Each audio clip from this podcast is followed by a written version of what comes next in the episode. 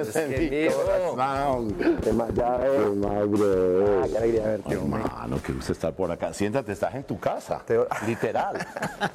Te veo siempre en la tele, hombre. Oiga, sí, por eso estoy tan contento de estar acá, porque por fin, amigos, en este nuevo capítulo voy a tener tiempo de hablar con Juanes.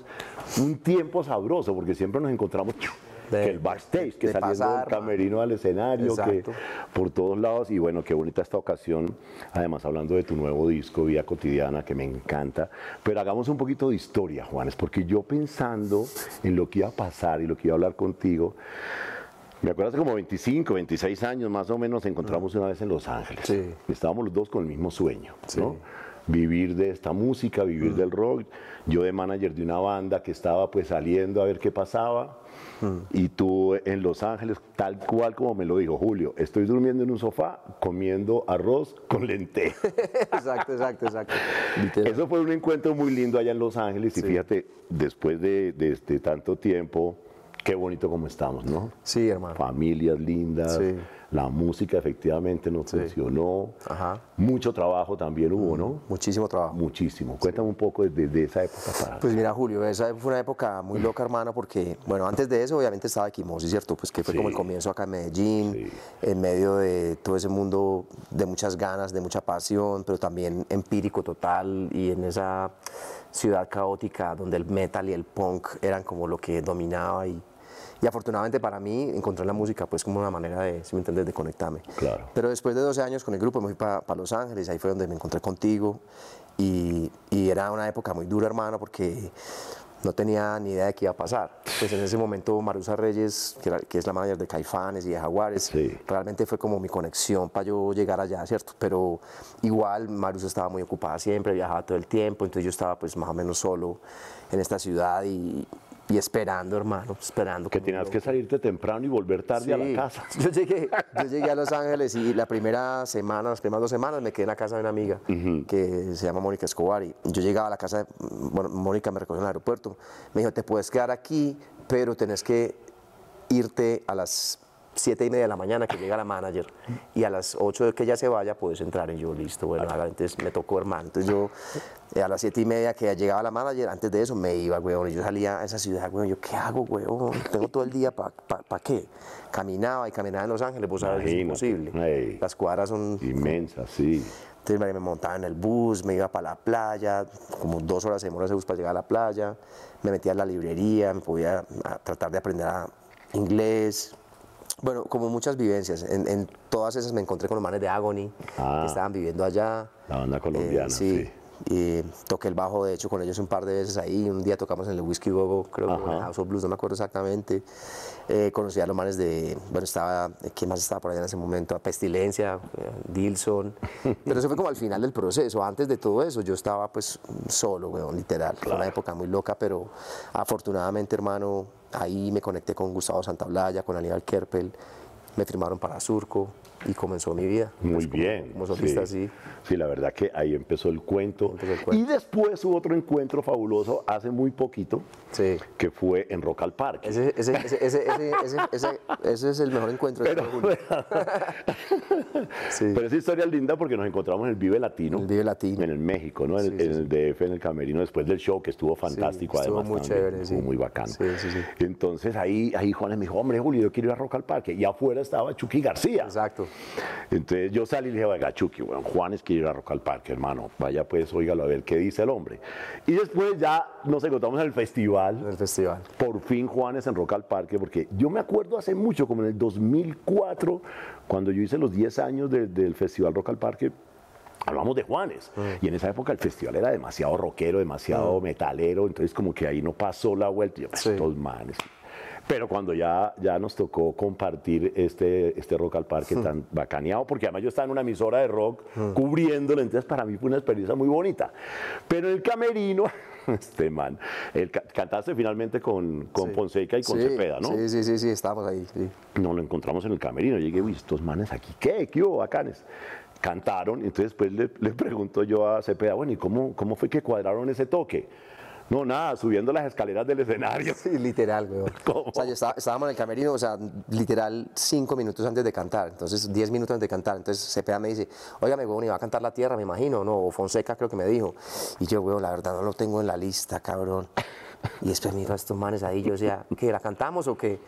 Y la ensayamos con tres minutos antes de montarnos ahí a cantarla y, literal. En el camerino. Fue lo que pasó en el camerino. sí. Ah, una, una amistad bellísima con Cepeda y con Fonseca. Sí, ¿no? ¿La Fuerza sí, se llama o cómo es que se fuerza, llama? La fuerza, la fuerza. La fuerza se llama. Ahí me invitó Fonseca a cantar ayer, es una belleza en ese show, hermano, que, que tuve en Bogotá. Y, y tengo muchas historias con ellos muy bacanas. Pues con Juan Fernando hemos sido muy amigos y con Andrés también lo conozco hace desde de la época de poligamia. Claro. Imagínate. Pero en los últimos años hemos sido más cercanos. Y yo siempre le, le cuento a Andrés weón, que nos cagamos de la risa porque antes cuando estaba poligamia y equimosis, nosotros íbamos a Bogotá y nosotros éramos metaleros, supuestamente los metaleros, entonces yo veía poligamia, era poligamia, caspa, nosotros somos metaleros, ¿sí? y realmente los poligamia eran, pues son unos super músicos, ¿sí, Sí, me sí, entiendes? sí, de mucho nivel, y nosotros éramos malísimos, weón. Entonces nada, me río con Andrés sobre, sobre eso y, y ahorita que nos encontramos a tocar ha sido muy chévere porque... Porque hay una buena onda ahí. Hay una buena onda, sí, una- que fluye. La unión hace la fuerza, papá. Bueno, entonces, sí, total. Bueno, peguémoslo entonces. Mm. Peguemos este, esta historia eh, con estos bacanes con vida, vida cotidiana. Sí. Mucha- Me pasó una vaina muy simpática con este disco, marica. Mm. Me lo mandaron y yo lo oí enseguida.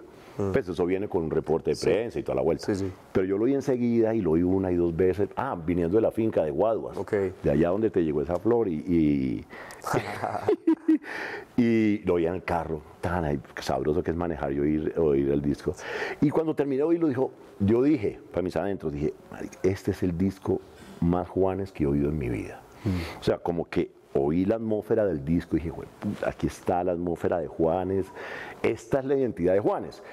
Y cuando leí el reporte de prensa me di cuenta que efectivamente había pasado eso contigo, que, que te sientes como que este es el álbum más Juanes de la 100%. historia de tu vida, pues, ¿no? 100%, Julio, 100%, sí. Sí, porque yo creo que es como la sumatoria de todas las cosas, de todos los aciertos, de todos los cagadas que me he metido, ¿sí? De todo. O sea, es decir, es como que en este álbum, en este momento de mi vida, me siento pleno, hermano. Y fue muy loco porque el COVID tuvo mucho que ver.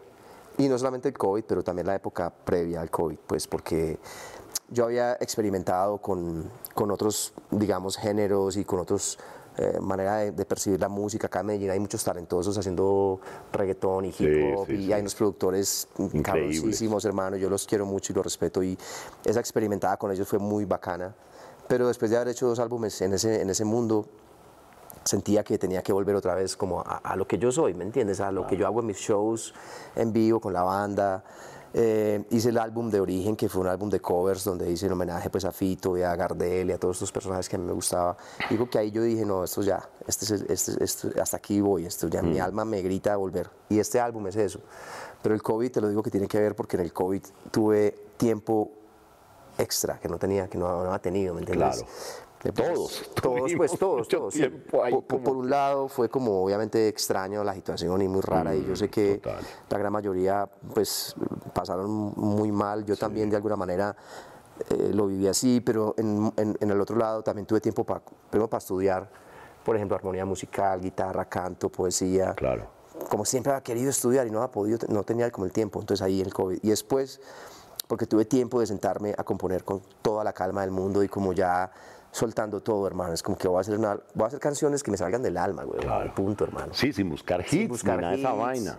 Ni, ni canciones que tendencias, ni nada de esa vaina, hermano. Eso, eso se desapareció para siempre de acá, de mi, de mi alma, porque yo Mm. digo, ya eso pasó, me- no me sentí cómodo en, la, en ese camino de, desvir- de desvirtuada, porque es que Claro. los, los, los formatos van cambiando y si tú tratas de cambiar con esos formatos, de pronto terminas siendo nada, ¿me entiendes? Sí, sí, sí, sí. Yo creo que hay gente que lo hace súper bien. En mi caso, yo no, no me siento mucho mejor haciendo esto. Sí. Y mi vida es eso, mi vida y mi mundo y mi música es eso, de, de- de- del rock, del metal, pero también de la música popular, porque me encanta Sí, la música sí, popular, ¿cierto? Entonces estoy entre el Caribe, entre el rock, entre el funk, entre la huasca, entre el, el- el- Sí, Sí, eh, Juanes. sí. Juanes, que de las montañas de de la montaña sí, y, sí, y- a la costa también. Bueno, entonces ahí empiezan a nacer las canciones. Gris. Y Gris, Ah, es una canción Juanes al 100%. Sí. Mano, Eh, es eh, una vaina. Esa canción, Julio, para mí, o sea, pues va a sonar extraño lo que voy a decir, pero creo que es de la mejor canción que yo he podido componer, Muy hermano. Porque es, es muy loco pensar de. Cuando yo escucho la canción, yo digo, Dios mío, gracias, hermano. ¿Cómo pude haber esta, can- hecho esta canción? Es como la, la- no la culminación, no, pero como un momento muy importante de todo lo que fue el rock para mí, la historia del rock en mí, ¿me entiendes? Pero después, eh, lo que hay detrás de esa canción es como muy loco porque es muy triste, ¿cierto? Eh, yo con Cecilia llevo 22 años y durante la pandemia eh, fue un momento de crisis absoluta, hermano. O sea, a pesar de que estábamos conviviendo y, Sí. y todos juntos, también hubo un momento de un choque tremendo entre nosotros dos por diferencias de educar a nuestros hijos, por la adolescencia de nuestros hijos. Vos sabes cómo es A esto. todos nos pasó. A, todo, digamos, a mí me, me pasó ahí, ¿cierto? Y ese choque tan teso, llegó un momento en donde yo dije, bueno, esto se acabó, pues esto ya se acabó, weón. Ya era uno como acostado a dormir y no se hablaba. Y mañana, entonces, ¿qué hago? Busco un abogado, allá busco... ¿Qué es esto, weón? Ah. Yo estaba muy triste, weón, muy triste. Y ahí sale esa canción. Muy bella. esa Entonces es como muy loco porque toda esa tristeza y esa amargura pasa por el filtro de la música, de la guitarra, de la melodía, las palabras y termina siendo una canción que después hoy escucho y digo, Dios mío, gracias, pero muy loco lo que tuve que vivir para hacerlo, Sí. ¿entendés? Sí. Y, y el álbum cierra con Cecilia, que es álbum- como, digamos, uy, menos mal no pasó. Sí, menos mal no pasó porque eh, Cecilia es otra canción que es la respuesta a Gris y es, y es ese momento en cuando, cuando ya como reflexionamos los dos y decimos, hey, espérate, no, pues tampoco, pues vamos a, a mirarnos literal a los ojos y a reconocernos y a entender que, que, Claro. pues nada, pues que es normal que esto no está pasando, vamos a superarlo. Sí, sí, sí. Y es esa canción alegre como es ella, como es Cecilia y, Y el video tan bonito El con video tus hermoso hijas. con mis hijas, No, que Una es- belleza. Y al final le llegas con Dante. Exacto. No. Y esa canción la, la, la, la- pues Juan Luis Guerra cantó conmigo. que Sí, para sí, mi sí. hermano, no te puedo explicar lo que yo siento por Juan Luis. Un nivel de ese man de músico es muy brutal. Y, Sí. Bueno, entonces como que todo se complementa muy hermoso y hemos sabido superar esos momentos, digámoslo así, ¿no? Sí, sí, no, la canción es fabulosa y ahí el video es, es muy disciente de lo que es la familia Mm, Sí. Tuya, que es una maravilla. Podemos, como estamos aquí hablando en colegas, porque los dos casados por más de 20 años, con dos mujeres y un hijo también, sí, sí. y viviendo en este mundo del rock, y, y en verdad es... es, em, la lucha por la familia es una lucha verdadera, Sí, o sea, no es una sí. cosa como hay que luchar por ella y mantenerla, y, sí, yo creo que eso nos identifica mucho Sí, a ti y a 100%. mí. Y nada, pues no es nada fácil, o sea, No. uno se pone a pensar y no es nada fácil, pero no es nada fácil como porque sea difícil para mí, no, no, No, para no, también es dificilísimo para Cecilia, por ejemplo, Ah, para Paula, ¿me entiendes? Es como que, Yo puta, weón, Paola, manes van a enloquecer. Paola, llevamos 31 años de casado. A, esta, a estas alturas hay que hablar mucho. Yo vi un tweet que pusiste sobre eso, güey, ¿Ah, like y todo, porque yo dije, weón, es que yo entiendo lo que este man está diciendo. Sí, claro. Bueno, este álbum además tiene después Amores Prohibidos. Mm. También me parece fantástica la canción. Hablando pues de... Yo, yo en estos días oyendo una canción de Nampa Básico que era así súper intensa del amor. Mm.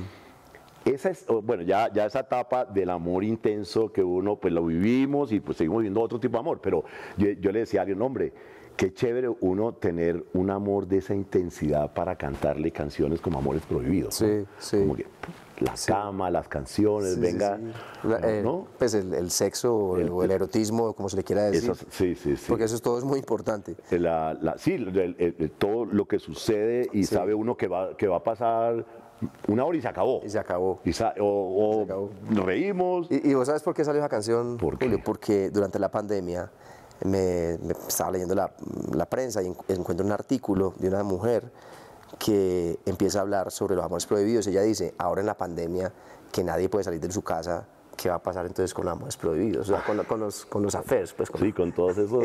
a mí me dio mucha risa, güey. Y yo dije, aquí hay una canción, hermano. Entonces empecé a hacer esa canción, empecé a hacer la, la música, que es, si le quitas el vestido que tiene el álbum, o sea, las guitarras eléctricas y todo eso, realmente es una cumbia. Eh, después conocí a un gran poeta cubano que se llama Alexis Díaz Pimienta, que es un improvisador, bueno, un man tremendo, con el que hice un curso de poesía. Entonces, juntos escribimos la letra de la canción. Pero sí, esos amores prohibidos, es, eso, es ese momento ahí que dura un instante y Sí, sí, sí. Intensamente felicidad total. Sí, sí, sí. Oiga, y Veneno, ¿qué hermano? Ver de Veneno. Yo se la puse a mi hijo Juan por Dios. Ah. Y él ya se la dedicó a una extiniebla que tenía por ahí que salió a hablar mal. Ay, puta. Bueno, pues es justo eso. Ese es un regaño bueno el que dice ahí. Sí, sí, El Veneno es una canción que habla de eso, de la toxicidad de las relaciones. sí. No solamente las relaciones de pareja, sino las relaciones del trabajo, de, de- de todo, ¿me entiendes? Los amigos, a veces cuando, amigos, porque cuando vos le abrís el alma a una persona y le contás tus cosas, mm, sí, más personales, güey, Sí, pero sí. después te, te, te dan un, gol- un golpe en la espalda, hermano, eso es la cosa más dolorosa del mundo. Sí, total, Muy doloroso. sí. Y también pasa lo mismo con las exparejas. Sí. Entonces esta canción habla como de esa sensación, ¿sí Sí. ¿me entiendes? Por eso se llama veneno, porque el veneno, pues es ese líquido que te va, que te va como matando, Mm. weón, pero también si uno lo logra superar, hay un momento en donde ya no te hace ni mierda. Corre, ahí, ahí- ahí lo dice el video, ¿no? Ajá, él lo dice el video. el, video, el video que sale el, el Sí. muchacho peleando. El Dante ya ahí peleando, weón, que tiene, Dante ahí representa como el niño interior mío y también ese, ese David contra Goliat, weón, que es ese gigante. Esas imágenes tuyas Sí. con tu hijo ahí buscando la forma de lograr salvar esta situación, Sí. la victoria. Son una chimba. Pero ahí Dante se ve súper grande. ¿Cuántos años tiene Dante? Tiene 13 años. No jodas. Sí. Uf, ahí Pero sale. está más o menos de mi estatura un poco. Y el man desde los siete años, hermano, se metió en el karate, se volvió loco con artes marciales, llegó a cinturón negro en karate, después se metió en jiu-jitsu, eh, ahora está haciendo lucha libre, boxing, bueno, el man es un enfermo de eso. Por eso cuando estaba la idea de este video, de la pelea del David y Goliat, pues yo dije, ah, pues será que Dante le gustaría, entonces le propuse. Y bueno, el video lo dirigió María Camila Calle, que es una chica, hermano, con un talento, weón, increíble, de acá de Medellín. Y bueno, pues quedé súper contento Salió como con muy eso. bacano, la verdad, gracias. Veneno, muy bonito y el video fantástico también. La verdad es que me emocioné mucho porque eso los vi ahorita, sentado comiéndome la arepita con chocolate. que me- Qué bueno. Hay una parte muy bonita tuya, Juan, es que siempre la incluyes y esa, esa parte social, esa parte del, del sentimiento por, por lo que sucede en nuestra tierra, ¿no? Ya llega Canción Desaparecida, ¿no? Que hablamos de los desaparecidos y ahí está Mavilán. Mavilán. Mavilán, divina. Que ella también estaba allá en México en el camerino cuando Sí, entré. ella estaba por allá. Allá estaba, sí. Qué linda canción esa y, y qué bonito que haga parte de, de- de lo nuevo tuyo y que te expreses con, con este. Bueno, hay dos. Eh, Hay dos. Canción desaparecida y Mayo Y también, Mayo, ¿no? Mayo, Mayo sí. también. Sí. Eh, pero esa es una canción muy linda y Mavilan también muy chévere. Sí, ¿Cómo fue Mavilán es lo máximo. Yo conozco a Mavilán. Pues imagínate que yo, bueno, yo conozco a, Ma- a Mavilán desde hace país cuatro o cinco años, pues que empezó a salir a la escena. Y a mí me, me- me llamó mucho la atención esa pelada. eh, por su música, por su actitud, por lo que dice. Ella es un personaje como único en un mundo único que es el de ella. Sí. Viene de eh, eh, afro, vive aquí en Medellín hace un tiempo y ella estuvo en un concierto de nosotros en Quibdó hace muchos años, tenía como siete años. Ella estaba ahí en el público viendo el show de nosotros. A mí me, no sé, le, tengo mucho cariño y ternura a ella y bueno, en fin, cuando Sí. estaba haciendo esta canción de Canción Desaparecida, porque salieron a la luz una cantidad de conversaciones y de encuentros entre exguerrilleros, ex paramilitares, policías, madres que, que siguen, que siguen buscando a sus hijos. A mí, eso lo- está en YouTube, o sea, lo pueden buscar porque hay cantidad de, de- de grabaciones de eso. Pues a mí me, me tocó mucho, hermano. Nunca me ha dejado de tocar, pero me tocó mucho en ese momento cuando lo, lo- lo vi. Y por eso quise empezar a trabajar en esta canción. Hay un amigo poeta, periodista, que es, que es de acá de Medellín, que se llama Juan, Juan Mosquera, que estuvo muy cerca pues, de eso, entendiendo, escuchando. Un día hablé con él y le dije, "Hey, mira, estoy haciendo esta canción, me gustaría que me acompañaras un poco, de pronto, como sos poeta y todo, pues vamos a escribir juntos la letra. Escribimos la letra juntos, yo ya había hecho la música antes. Y después Mavi se metió con el rap. Y a Mavi yo, yo pensaba, ¿qué le digo a Mavi? Hombre? O sea, ¿cómo le digo? O sea, le edito, pues ¿cómo lo...? No, ¿me entiendes? Diga lo que le la gana, Mavi. Claro. Saque toda su rabia y exprésese como usted quiera expresarse. Y eso es Canción Desaparecida. El, el video lo hicimos aquí en la vereda, por, por la- municipio de Caldas, inspirado también en un hecho real. Ah, sí. Sí. Ahí hay unas historias que se encuentran, ¿no? Sí, sí, es, es- es la historia de, de dos, de dos chicos jóvenes, eh, que en este caso la- una- era una niña que iba caminando por la vereda para la escuela. Y a la orilla del camino se encontró un grupo, un grupo de gente, un corillo de gente, se, se acerca a ver qué es lo que estaba pasando y se encontró a su amiguito del salón, lo han matado. Ay, Porque supuestamente pertenecía a un grupo o al otro. Sí. ¿cierto? Eso es horrible, las hermano. fronteras invisibles. Las fronteras invisibles. Entonces, eh, en, es- en eso nos inspiramos para el video. Y a mí lo que más me impresiona de todo esto, Julio, es que, como ves al final del video, eh, en Colombia la desaparición forzada es un crimen de lesa humanidad desde el año 2000. Eso es muy loco. Y después tenemos un nombre muy marcado, que es el 6402, pero son casi más de 200.000 personas. A mí me parece una demencia. Sí, total, Una demencia. total. Y cuando yo veía a, a las mamás hablando y reclamándoles a estos paramilitares o a estos ex guerrilleros, ex, exmilitares, ay, hermano, uno como, como padre de familia, pues es una frustración muy horrible. Y, y esto para mí en serio va más allá de la política, porque yo veo esto como arte, como una manera de expresarse, no, Sí. no, no para estar a favor ni en contra de nadie, no me interesa para nada eso, más que narrar una historia real del país a través de la música también, porque eh, a mí eso me, me- yo lo siento como una cosa natural en mí, a mí me, me- me- hace falta eso, hace como cuatro o cinco años no hacía una canción social y de repente eh, hace dos años quería hacerlo porque lo estaba viviendo, porque me estaba afectando. Claro. Lo mismo Mayo. Mayo. Mayo. fue una canción que nació durante las protestas, pues año 2019, 2021. No sé, a mí todo esto me, me impactó mucho. Toda la confusión, toda la esperanza que generaban esas marchas también al principio.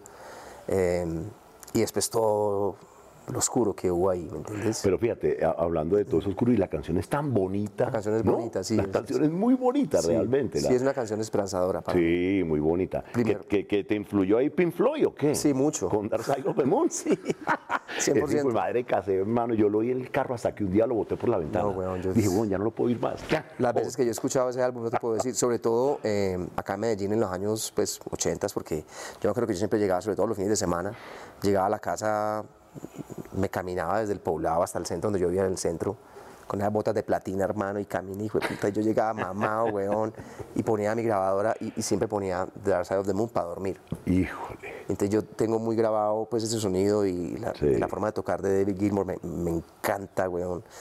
Y eso tiene mucho de, de ese mundo, digamos, de ese rock progresivo, de ese, de ese momento. Sí. Y la letra es eso, la- el principio es como la narrada de lo que yo sentía cuando veía todo lo que pasaba.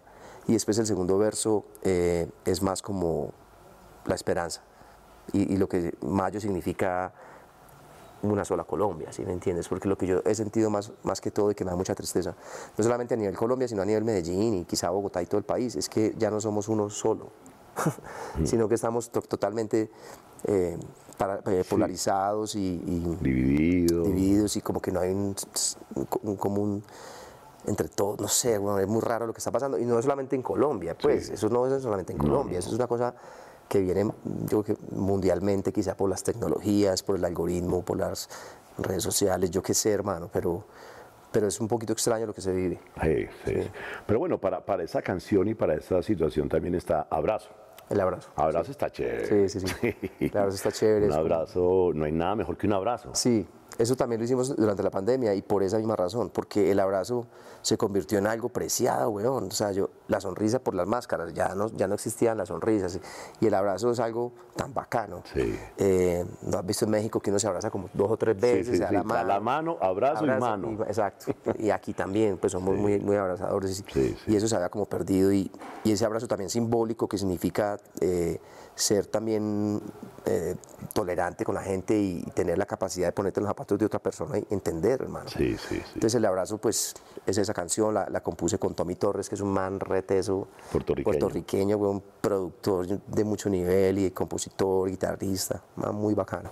Muy bacano está. Y bueno, y llega el funky también, con más, ¿no? Con más. Más Sí. es super funky. Sí, es puro funky, hermano. A mí me encanta el funk también, la guitarra y me gusta sentir como también la alegría de esas cosas. O sea, e- este álbum es vida cotidiana porque tiene como todos esos sentimientos que uno puede realmente tener en el día. Sí. O sea, vos no estás emputado todo el día, ni estás triste todo el día, ni estás feliz todo el día. Eso Claro. uno va variando y también hay un momento profundo de la vida y hay un momento también más superficial de la vida. Claro. Y, y- y digamos que más, no es que sea superficial, pero es como más light. pues, Sí, es en más el light. sentido, es para bailar, para gozar, es sí. esa canción más sexy. Sí, sí, sí. Y yo hice la música en casa y después eh, Tommy Torres cayó a mi casa y hicimos la letra juntos. Ah, ok, fabuloso. Y, y pues hay que hablar de vida cotidiana, Sí, que es otra florecita para Cecilia, ¿o sí, no? no, esa es- ya te cuento la historia de esa. A ver, ¿cómo es esa? Mira, hermano, me vas a entender demasiado bien. Cuando Luna, que es mi hija mayor, cumplió 17 años. Luna. Sí. Empezó como ese, ese, ese digamos, desprendimiento de, de nosotros como ya la niña de la casa, ya no era, ya no quería ser la niña de la casa, estaba rebelde. Yo no y uno que la quiere todo el tiempo uno- pegada. Exacto, y yo, no, y yo empecé a, o sea, no entendía lo que estaba pasando, ¿entendés? Entonces mi situación con ella, mi relación se volvió súper con- conflictiva, no había forma de que yo me sentara a hablar con ella yo- a un punto en donde yo me sentía invisible para ella. Y a mí esa mierda me mataba, weón. claro. Yo me sentaba con, con Cecilia y yo le decía, Ceci, ¿qué hago? Por favor, decime cómo hago, hasta con psicólogo. O sea, en serio estaba muy afectado.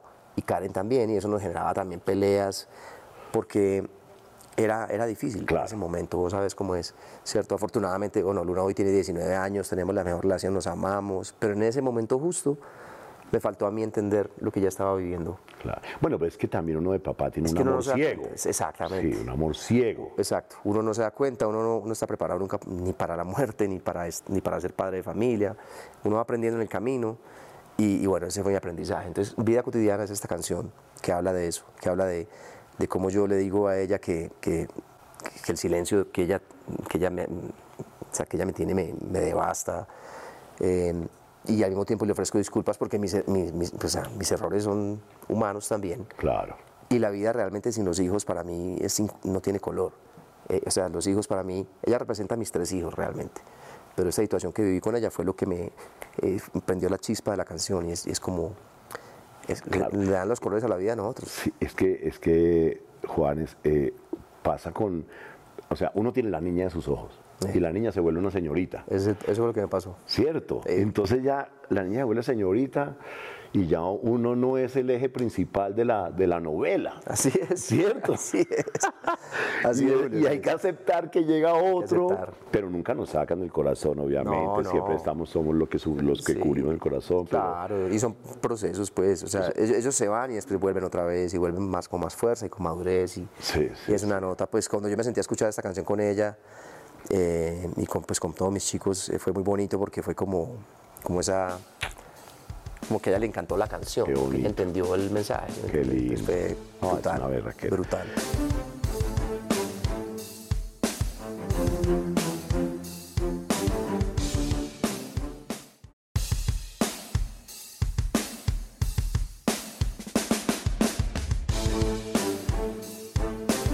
Bueno, y ojalá, Y ojalá, ojalá, que la palabra es muy distinta, o sea, porque es que Diciente. cuando uno dice ojalá, no es que hubiera deseado hacer eso, sino que ojalá hubiera pasado, pero ya no fue. O sea, no fue. ojalá fue, ya, Sí. eso ya no va a ser. Eso no, no va a ser. Es un pensamiento, Sí, digamos, exacto. de algo que nos pasa a todos en- eh, bastante. que es eh, Que ojalá hubiera llegado a mi vida en algún momento diferente. diferente, claro, Sí. porque es que te encontrás con las personas. A veces vos viajas, bueno, vos viajas mucho, Julio, vos entendés, yo viajo mucho también. Y, y no solamente viajar, es que puede ser en el ascensor, huevón, en el avión. Uno a veces se encuentra con gente increíble, hermano. Con, o sea, con personas de mucho nivel intelectual y divinas, weón, lo que Sí, sea. sí, yo qué sé, hermano. y uno se pone a pensar, ¿cómo será? ¿Cómo hubiera sido mi vida con esta persona? Sí, sí, sí, cómo hubieran sido mi casa, mis hijos, qué, qué habría sido, cómo habría sido el matrimonio, la fiesta, el divorcio, cómo habrá sido todo, ¿me entendés? Afortunadamente el avión aterriza o el ascensor se abre, todo el mundo se va para su casa y fue solamente un pensamiento, ¿sí me Claro, entendés? claro, claro. Pero ese, ese es ese momento, ese momento que todos vivimos constantemente. Así es, ese ojalá. Ese ojalá, chao, Eh, ojalá. Bueno, Oye, vamos a ver eh, a nuestra amiga Camila, que ten- tenemos una gran eh, colega que está reporteando por todos lados. Y vamos a ver qué pasó en Bogotá. Te van a contar ahí qué pasó en Bogotá. Eso. Veamos pues a Camila qué está sucediendo, por favor.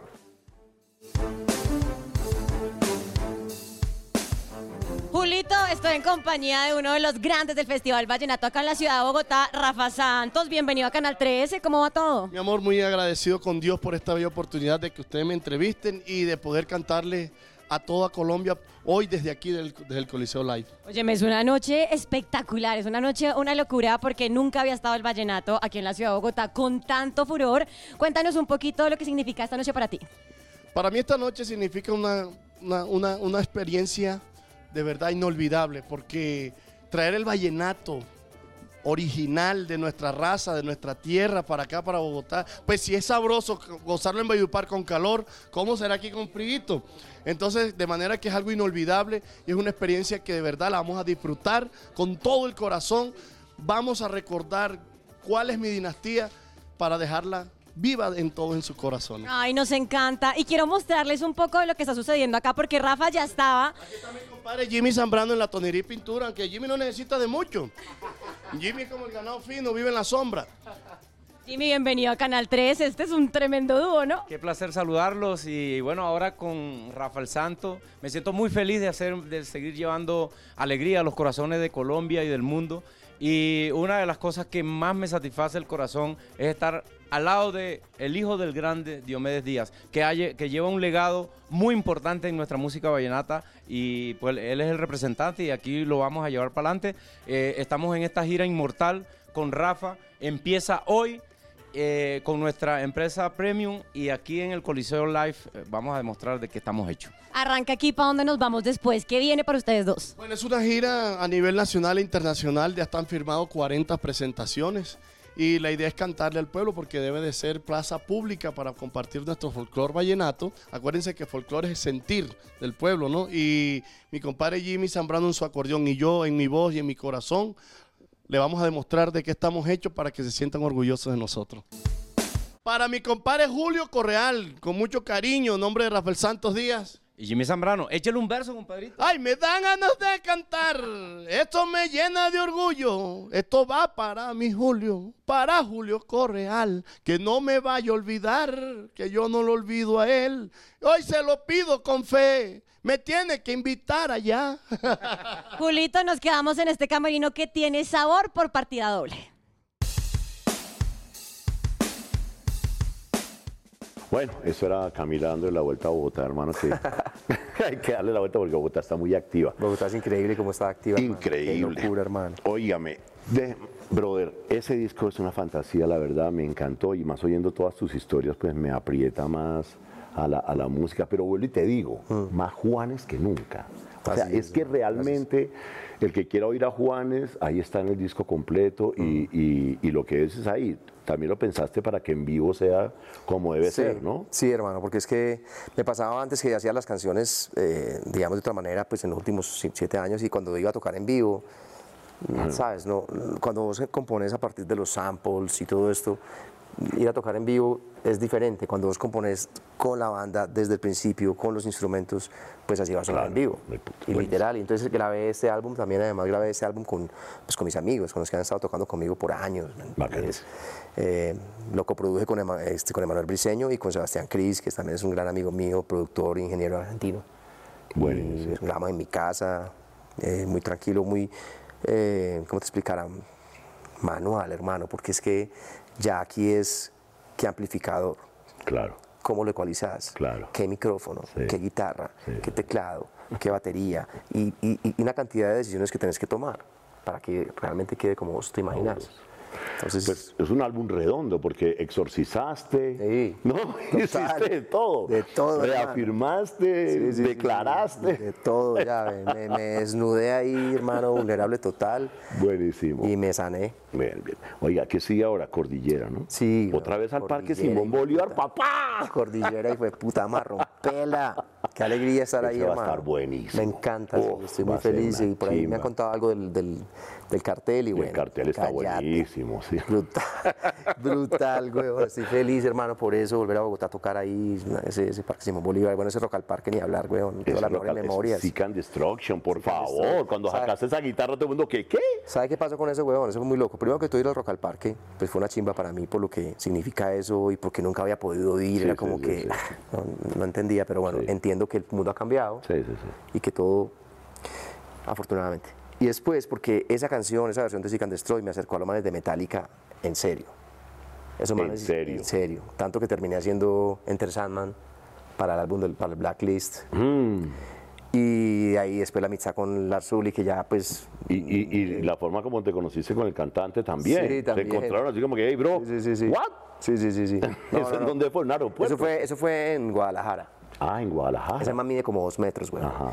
Y yo estaba ahí parado y este man de espaldas me, me, me coge así, güey, y me levanta. Y apenas caigo yo, güey, y veo que es ese man, güey. Yo, no. Parce, yo parecía un, la- un, un loco declarándole mi amor a ese güey. Pues, y, y obviamente a Lars que se ha portado también conmigo también.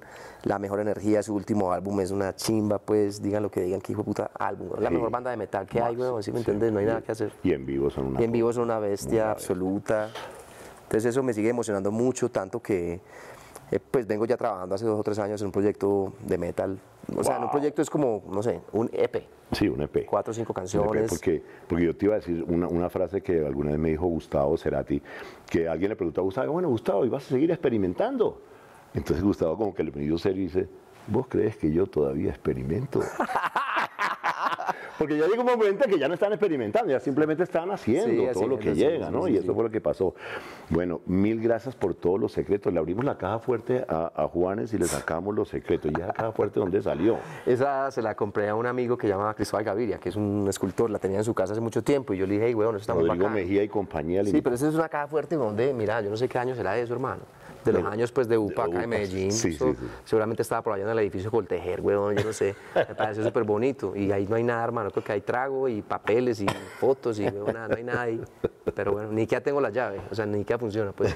Ni que ya se sabe la combinación. No, ojalá, no, cero. Brother, mil gracias por esta invitación aquí No, a a tu ti, casa, a las weón. Estoy montañas feliz de que hayas venido, a mi casa, weón, en serio. bro, qué bonito eh, compartir contigo, por sentarnos, por fin tener tiempo de mirarnos a los ojos y hablar de nuestras vidas, me parece algo fantástico. Igual, igual. Y pues te deseo lo mejor con este nuevo álbum, eh, Vida Cotidiana.